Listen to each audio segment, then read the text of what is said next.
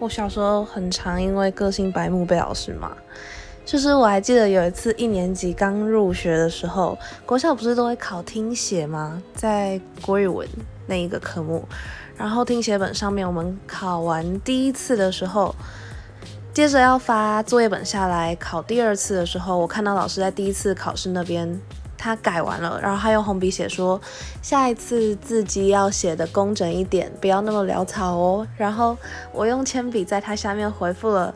写了一个不要。然后我想说，等考试本收回去的时候，我再擦掉。结果我忘记擦掉了，我忘记擦掉的结后果就是，隔天早上。我来的时候，我们老师已经改完第二次的听写了嘛，所以代表他也看到我写的那个，他直接把我的书包从窗户丢出去，而且重点是那时候我的书包拉链没有拉，全部东西都散出来，